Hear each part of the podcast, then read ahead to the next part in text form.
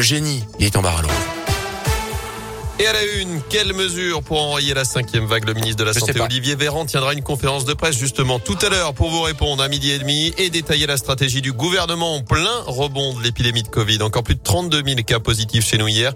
La dose de rappel pourrait être euh, ouverte à tous dans les prochaines semaines avec un délai réduit à 5 mois au lieu de 6 depuis votre dernière dose. La validité du test anti-Covid pour les non-vaccinés qui veulent profiter du pass sanitaire devrait passer de 72 à 24 heures. Le port du masque pourrait être rendu obligatoire à l'intérieur sans exception et les contrôles seront renforcés. Même chose pour les tests de dépistage dans les écoles. Dans l'actu aussi ce jeudi partout dans le monde, c'est la journée pour l'élimination de la violence à l'égard des femmes. En France, le problème s'est aggravé pendant les confinements. Cette année, il y a déjà eu plus de 100 féminicides.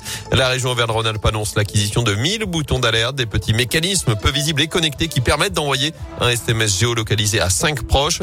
De son côté, le gouvernement annonce aussi l'ouverture l'an prochain de 1000 nouvelles places d'hébergement d'urgence pour les victimes et la mise en service de 5000 téléphones graves.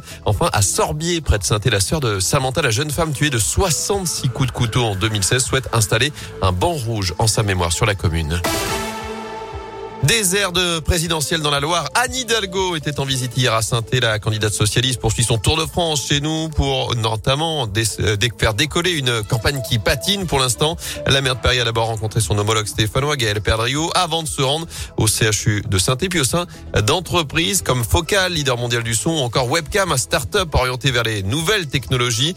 Une étiquette euh, high-tech que l'on ne colle pas forcément à Saint-Etienne. Et cette visite dans la capitale de la Loire était pour Anne Hidalgo l'occasion de découvrir une ville en pleine mutation, loin des clichés parisiens. C'est vrai que Saint-Étienne a une histoire euh, industrielle, une histoire ouvrière, une histoire minière qui est très importante et je pense que c'est sûrement parce qu'il y a cette histoire-là qu'il y a des start-up avec les valeurs euh, portées. De l'histoire plus ancienne industrielle à la nouvelle économie qui se crée, je pense que euh, on n'est pas dans des ruptures ou des oppositions. Et c'est très intéressant de venir ici à Saint-Étienne voir aussi comment se réinvente l'activité euh, économique, de voir que les choses ne sont jamais figées. Et moi, je trouve passionnant de à la fois voir tout ça, mais aussi d'essayer de mettre en lumière tout ça. À noter qu'Anne Hidalgo a conclu sa visite à saint par une réunion publique devant 150 personnes à la maison de quartier de Solor.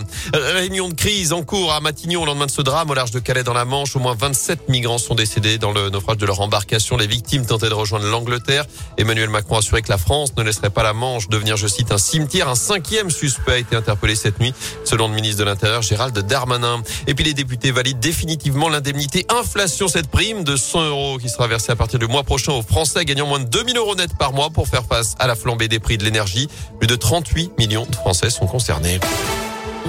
En foot, ne cherchez plus le numéro 24 à saint ne sera plus jamais porté. La SS a décidé de le retirer pour rendre hommage à Loïc Perrin, le capitaine emblématique des Verts, qui sort également un maillot collecteur pour retracer ses 17 années à saint un an après avoir annoncé sa retraite. Il est tiré à 470 exemplaires, comme le nombre de matchs qu'il a disputés chez les professionnels. Les Verts qui vont également changer de logo. Vous le savez, une grande consultation a été lancée à la rentrée. Ça y est, le vote final est lancé. Les trois logos finalistes ont été dévoilés hier. Vous les retrouvez sur notre site radioscoop.com. Vous avez jusqu'à dimanche soir pour voter Enfin, merci pour votre confiance. Selon un sondage publié aujourd'hui, 80% des personnes interrogées font confiance aux médias locaux comme Radio Scoop, la presse régionale ou encore les chaînes de télé locales, devant les médias nationaux, les médias sur Internet ou les réseaux sociaux.